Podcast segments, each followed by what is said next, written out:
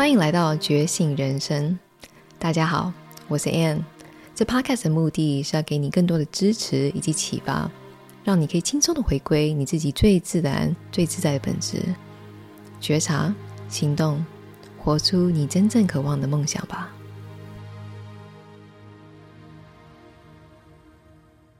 大家好，今天呢，继续邀请连凯老师啊来讲讲风水这件事情。OK，林凯老师，请问你在风水这一界啊，做了几十年了？呃，算起来到今年二十九年，所以明年就三十年，年了。对对对，是非常非常资深的一个风水老师。然后我觉得在风水部分啊，很多人至少在身心灵界啊，会有一些常问的问题啊，不知道你介不介意我在这里很快的来？没问题，没问题。提问。OK，第一个啊是就是风水这件事情呀、啊。嗯，大家会说，如果我的个人运势很好的话，OK，我我需要很在意这个风水吗？就是我需要很在意、很挑这个气场吗？然后你觉得，如果他的个人运势很好的话，他是不是可以反过来去影响这个风水？其实绝对是可以的哦。对，嗯，就是其实讲简单一点，就是我们人跟我们的居住环境。它本身一定会产生一个互动性。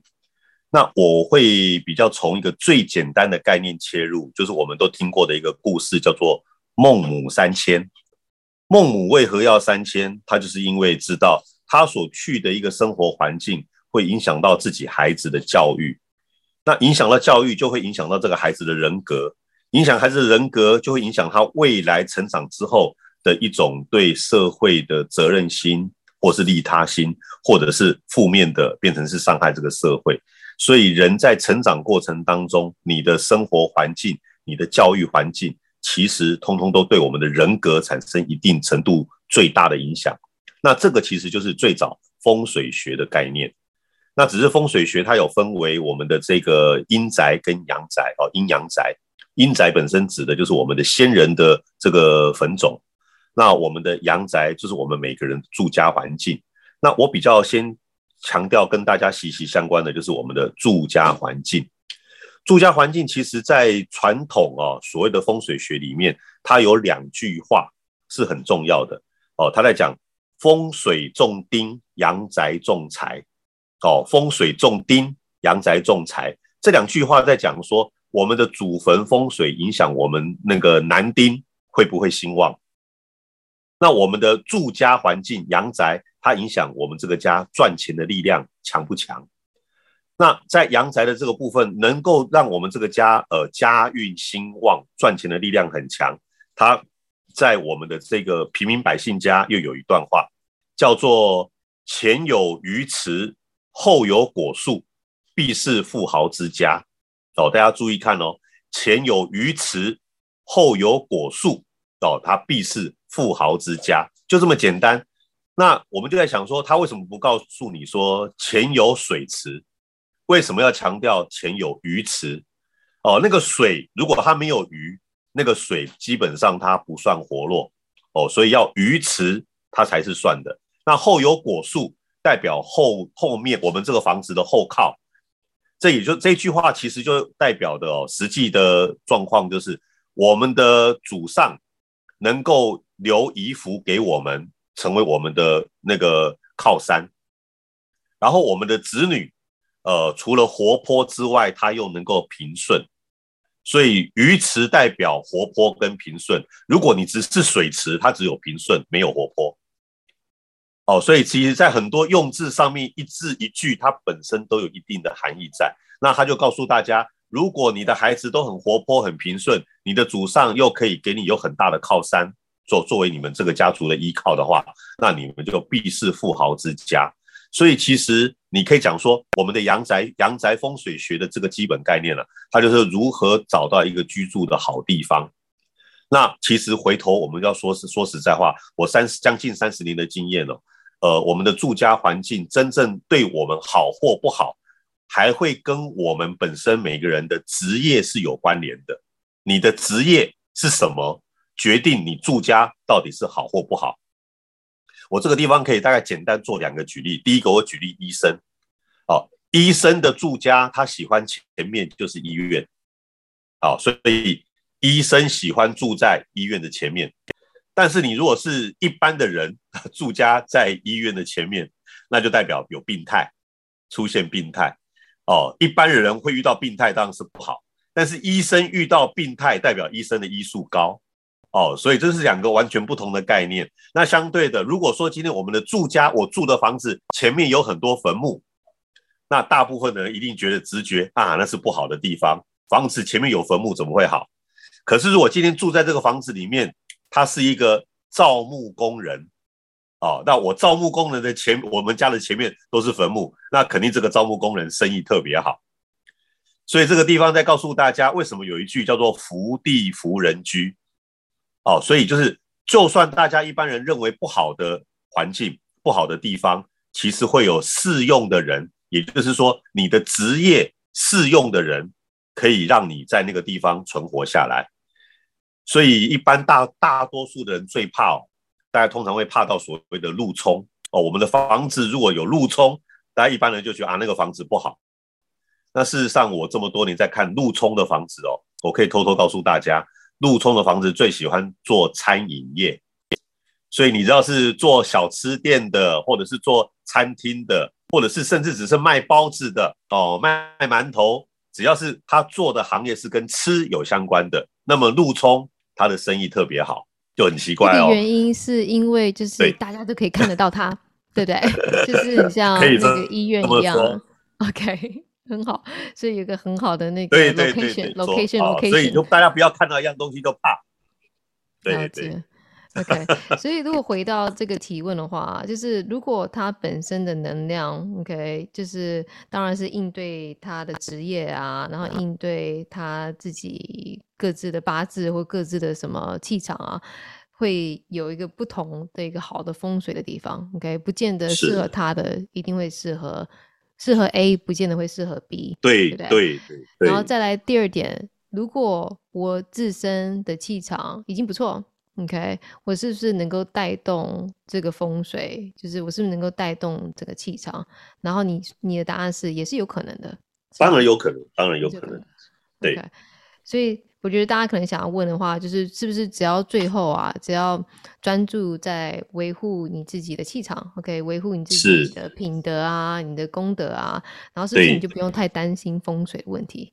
应该就是说，这是个人能够掌控的变音部分。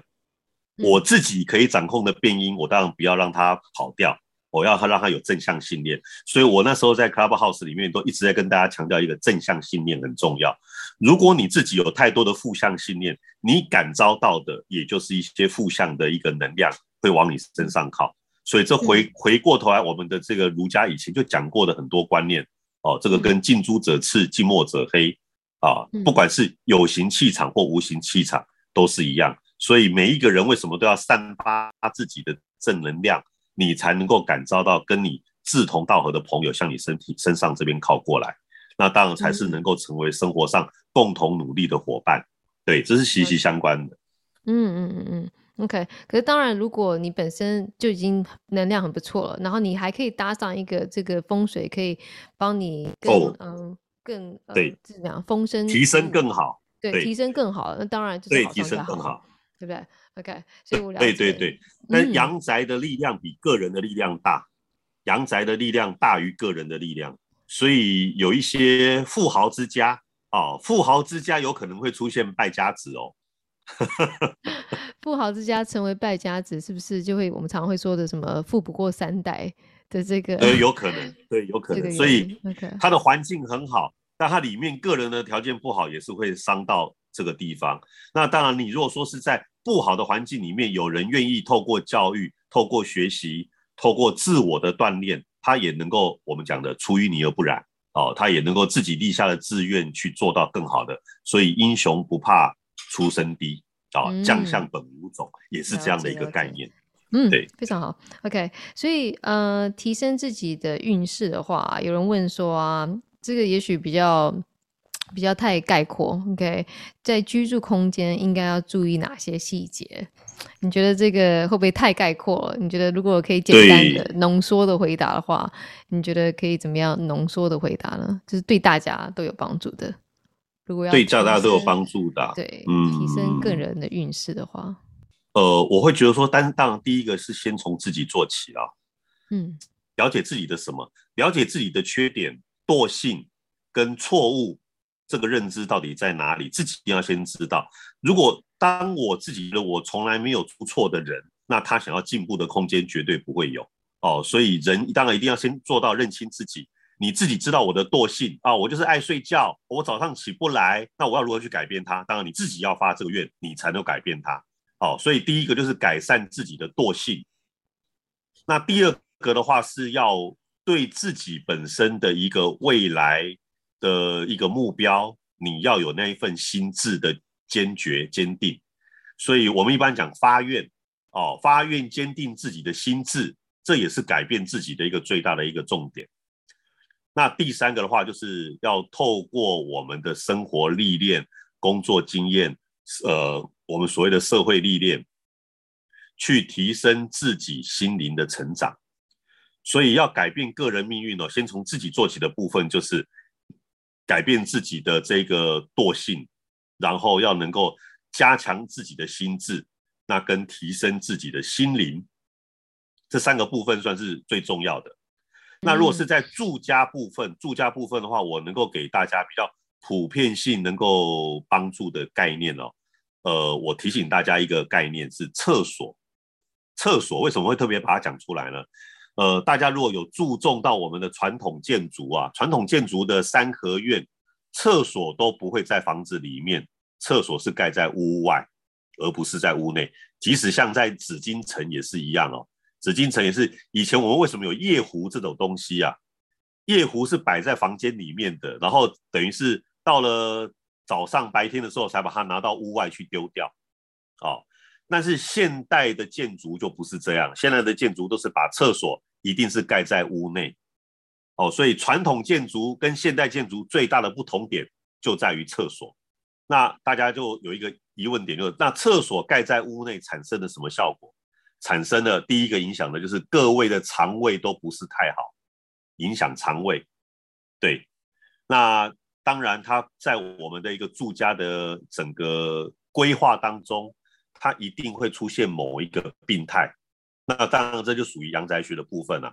那我要教大家的是说，最简单的方法就是在我们住家每一间厕所里面都放一盆水盆栽，插水的哦，不管是开运竹也好，哦，万年青也好，都没有关系，只要插水的，你的容器里面是放水，然后插这些水跟植物，你就只要把它放在厕所里面，这个做法其实就是在帮我们每一个人挡药灾。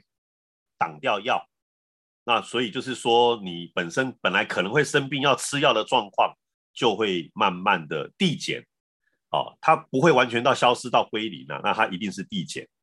但是在这个建议当中哦，因为过去有好多好多的朋友也都跟我跟我反映，就是说，老师，可是我们家那个厕所，因为就是没有阳光嘛，然后厕所里面放那个水跟植物就很容易就枯萎掉，那是不是枯萎掉之后，我还要继续去换它？还是就不管它，我都告诉他们说，当那个水跟植物在厕所里面枯萎掉的时候，其实就代表它帮我们挡掉了一次药灾。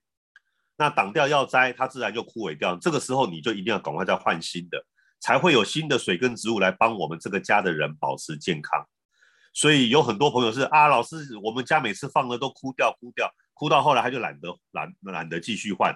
那那么你那个再接下来你们家吃药。就是得得自己要去面对了，哦，所以这个通常是能够帮助大家最重要，尤其像现在疫情比较严重的环境之下，我们最重要是每个人的生活的这个健康平安最重要。所以我建议大家就是在住家厕所，不管你们家有几间厕所，两间厕所、三间厕所都可以，你就是里面放一个最简单的水根的盆栽，它就可以帮我们挡药灾，这是最简单的方法。那其他当然是每一个人的住家，包括你的坐向，包括你的内部的规划，包括男女主人的职业类别哦，你们家里所有的成员的年次生肖都会有很多很多各种不同的变化的因素存在哦。那当然我们就是把一个通论大家都适用的状况，我们介绍给大家。非常谢谢林凯老师，我觉得说到后来，林凯老师也是专注的是你是不是能够认清你自己？OK，如果你觉得你有惰性，你要怎么样改变？你是不是能够发愿改变？你是不是真的有意愿要改变？然后这也是觉醒人生一直在讲的事情。你你有看到，你知道，但你不见得会改变。你可能知道啊，就是这样啊，那也没办法啊，那就是人生就是如此啊。OK，那你真的 人生就是如此。OK，所以刚刚我非常同意林凯老师说，认识自己，然后学习发愿，然后真的去提升你自己的心灵。OK，提升你的心灵当中，你自然你的频率提高了，然后一切就会跟着你的频率提高而而而而由内往外的去改变。是。然后另外提到这个事情啊，就是水跟植物，我好奇问一下，为什么要特别是水跟植物，不是土壤的这个植物放在厕所？对。在厕所，它本身用水跟植物进去，它才能够把我们的那个叫做厕所的臭气把它给升华掉。你如果是用土盆栽的话，它能够净化，但是它没有完全化解，所以它是比较特别的，没有错。所以我特别强调，厕所里面放的是水根，不是土根。了解了解，因为我们在做疗愈的时候，有时候我们会说啊，就是放一盆水，但是我会说放盐巴，OK，因为盐巴是可以吸这些晦气的。然后呢，所以我就直接放 水跟盐巴而已。可是因为我觉得哦，要牺牲植物好可怜哦，我有点舍不得，真的。也我一般也会建议说，如果你怕那个植物如果枯掉的话，你可以准备两盆嘛。然后大概每个礼拜跟它交换一下，让它晒太阳，这样就不会，这样两盆都活得很好。哦，可以可以，就是让他们能够有机会休息一下。对对对，让他们有机会。对对对。OK，哎，讲到植物啊，我觉得又有一个概念啊，是我常常觉得啊，植物带给我本身啊，就是一个非常疗愈的作用。OK，然后你刚刚有说植物也帮你可以去挡药灾，就是挡你生病的这个部分。你觉得植物啊，在整个风水当中啊，通常是占有什么样的角色呢？然后哪一种植物？都是对居家的这个风水比较好，还是任何植物都可以？比如仙人掌啊，对，其实是是任何植物都可以啊。大原则的话，我们就是它要很好照顾，很好活哦。那因为现在大部分的朋友在自己的室内摆盆栽的话，有像像在像在那个夏天的时候哦，就一定会比较有容易开空调。那你开空调，那个水分就一定会被消耗掉。那植物就容易枯枯萎掉，所以通常如果是在住家阳宅里面的财位哦，所谓的财位，那个是要摆土盆栽的。阳宅住家里面的财位放土盆栽，那个你就要保持它的水分的这个充足啊。那土盆栽让它更好活，那也是一样，你在阳台随时准备一个能够跟它交换的哦，不要长时间在，要不然很容易又枯掉了，那就麻烦。所以阳宅的财位通常啦，一般大家都知道说，在客厅入门的对角对角线，入客厅入门的对角的位置，通常可能会有两个角或是三个角都有可能啊。那个对角的位置，它就是我们客厅的财位，那个地方是要放土盆栽，但是不要放太大哦，不要说啊，我这个盆栽我要让它很很旺，不要放很大，你放到像一棵树一样，那反而挡财了。就是要刚刚好，大概是跟我们人坐在沙发看着。盆栽的时候啊，对，人坐在沙发看着盆栽的时候，感觉不太会有压力，没有压迫感就可以。OK，所以嗯，通常在国外啊，很多。是，就是很多人会喜欢把整个植物就是摆非常多，摆的整个跟温室这温室的这个植物一样。OK，然后你觉得国外人家他们喜欢就是养植物跟养宠物一样，越养越多，越养越多。然后我自己也好像有这个习惯，就是盆栽越摆越多，越摆越多。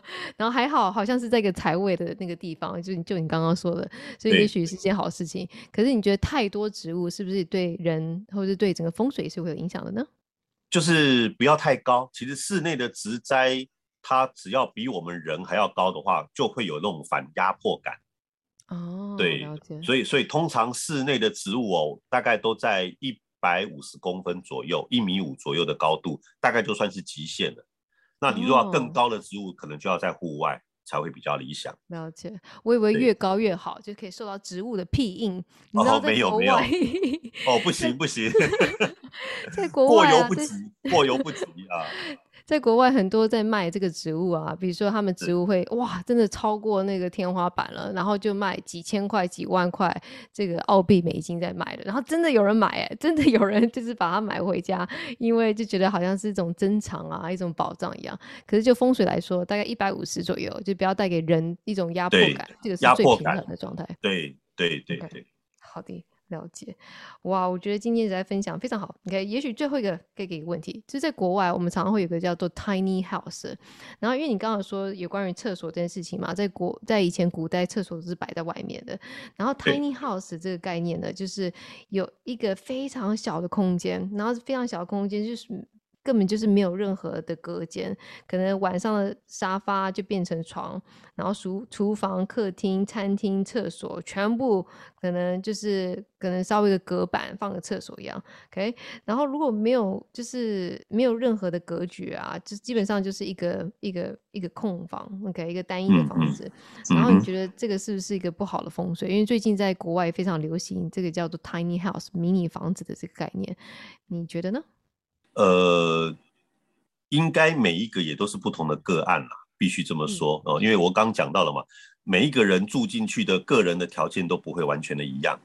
那这当然，这个这种规划的房子要稍微注意的就是说，我一我一入厅之后，有可能一眼看去，全部都看透，全部都看看看完了。那这样的一个状况叫做对人一定也都很坦白，对人太坦白。那如果说你是一个呃自由主义派的啦，或者是教育界的学学者啊，我一次就让人家看光了，其实没有关系哦，因为我反正我的很多东西也都不需要藏私哦，我的职业类别是属于不用藏私的，大概就比较无所谓。但是如果你是一个好比说是商人哦，你是从事贸易工作的人，那么你这一进去就让人家全部都看完的话，那别人的下一个动作一定是砍价钱。所以这种房子大概就是比较不利从商的人，从事贸易的人就比较不适合。那你如果是医生啦、老师啦、教育工作者啦，哦，或者是一些自由派的人士啊，大概这样都影响力就比较不会那么大。所以这还是回归到我们刚刚主题，每个人的身份条件不同，嗯，然后产产产生的效果就不一样。了解，OK，非常谢谢，就是嗯林凯老师今天的分享。OK，今天风水已经非常。分享很多很多讯息，OK，其他我们还有下集继续来分享。好的，然后今天就到此为止，谢谢连海老师。OK。如果你听到这里，表示你真的很有心来探索生命之旅，在此特别谢谢你，因为我们需要更多人觉醒，一起成为美好的改变。邀请大家留言，让我知道你对这 Podcast 的想法，你的反馈对我来说很重要。因为我在乎的是你最真实的体验。如果你想要更大的生命转化，欢迎大家追踪觉醒人生的 App 页面，或是我的网页，看看有没有适合的课程活动，让我继续扶持你的成长。如果你喜欢这 Podcast 的内容，千万不要忘记来订阅觉醒人生哦。我们下次见。